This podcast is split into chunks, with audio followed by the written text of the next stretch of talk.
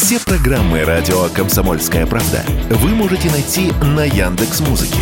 Ищите раздел вашей любимой передачи и подписывайтесь, чтобы не пропустить новый выпуск. Радио КП на Яндекс Музыке. Это удобно, просто и всегда интересно.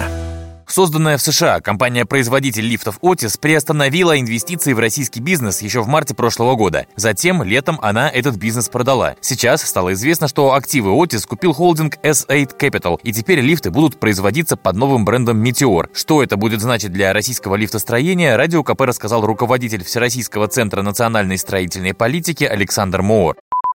Она, конечно, занимала достаточно крупную долю рынка, но альтернативы сегодня есть, и ну, как бы поставки налажены уже достаточно, они обеспечивают.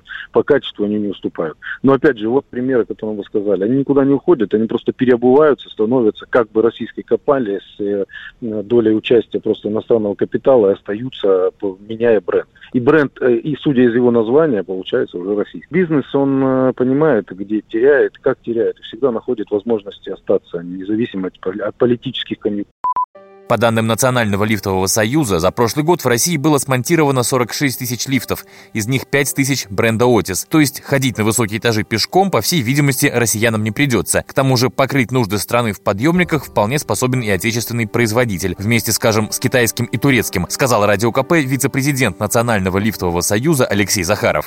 Сейчас в России уверенно, скажем так, производятся лифты до 2 метров в секунду скорость. И это, соответственно, покрывает этажность до 25 этажей примерно. И выше здания там рекомендуется еще выше скорость устанавливать. Вот, то есть для, скажем так, бытового, обыч, обычного строительства и замены российских мощностей хватит более чем. Необходимо решить некоторые вопросы по, скажем, электронным комплектующим, а в остальном никаких проблем сильных я не вижу.